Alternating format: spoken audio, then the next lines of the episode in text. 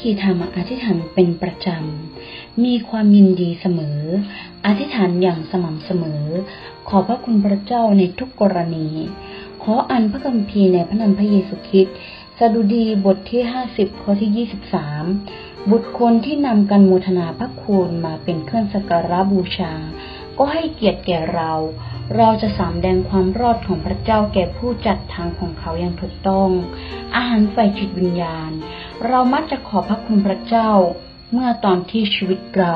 อยู่อย่างราบลื่น ใช้ชีวิตได้อย่างราบลื่น และเรามักจะขอพระคุณพระเจ้า ขอพระคุณพระเจ้าที่ได้ทรงอวยพระพรให้แก่เรา แต่ในขณะที่เราอยู่ในความยากลำบากนั้น เวลาที่เราเจอกับการทดสอบนั้น เรายังคงจะโมทนาพระเจ้าอยู่หรือไม่ และการโมทนาขอพระคุณของเรานั้นจะเปลี่ยนไปจากเดิมหรือไม่ ดาเนียนที่ต้องเผชิญกับอุกบายมากมาย เขาต้องเผชิญกับความอันตรายที่ต้องถูกโยนเข้าถ้ำสิง แต่จิตใจไม่ได้เดือดดันอะไรเลย จิตใจเขาไม่ได้เกรงกลัวอะไรเลย และไม่สงสัยความรักเมตตาของพระเจ้าด้วย แต่กลับยิ่งขอบพระคุณพระเจ้าและอธิษฐานเหมือนอย่างเคย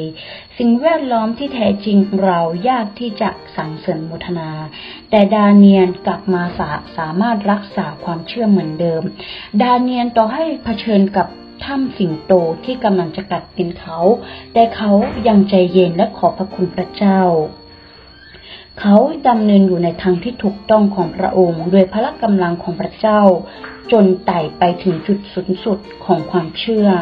ทำให้เขาไม่มีผลกระทบใด ๆ จากสิ่งแวดล้อม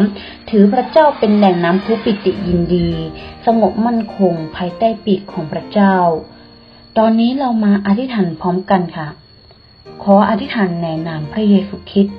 พระบิดาที่รัก ขอพระคุณพระเจ้าที่ทรงนามการงานของข้าพระองค์ ความดีงามและพระพรของพระองค์จะสถิตกับข้าพระองค์อยู่เสมอ ขอพระคุณพระเจ้าทรงเป็นแหล่งน้ำพุเมื่อข้าพระองค์อ่อนแอ พระดำรัสอันทรงเมตตาปราณีและสันติสุขที่เราคาดไม่ถึงพยุงวิถีชีวิตของเราในทุกวัน แม้ว่าเราอยู่ในความยากลำบาก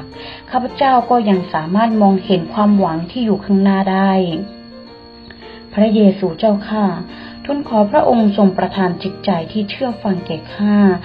โปรดนำความกังวลของตนวางไว้หลังพระประสงค์ของพระเจ้า ขอให้ชีวิตของเราเป็นลักษณะที่พระเจ้าชอบพระทยัย ขอให้ลูกสามารถดำเนินชีวิตตามที่พระองค์ทรงต้องการ จึงเติมเต็มความสัก สขัดสนในจิตใจข้าทูลขอพระองค์ทรงรักษาความคิดของเราให้มีสติอยู่เสมอ สามารถยืนหยัดบนพระดำรัสของพระองค์ดำเนินตามน้ำพระทัยของพระเจ้า ใช้ชีวิตที่ขอพระคุณพระเจ้าในทุกกรณีถอถวายเกียรติแด่พระเจ้า เสริมสร้างผู้คน ลูกอธิษฐานเช่นนี้ ขอให้พระเจ้าทรงสดับฟังด้วยเถิด ฮาเลลูยา อาเมน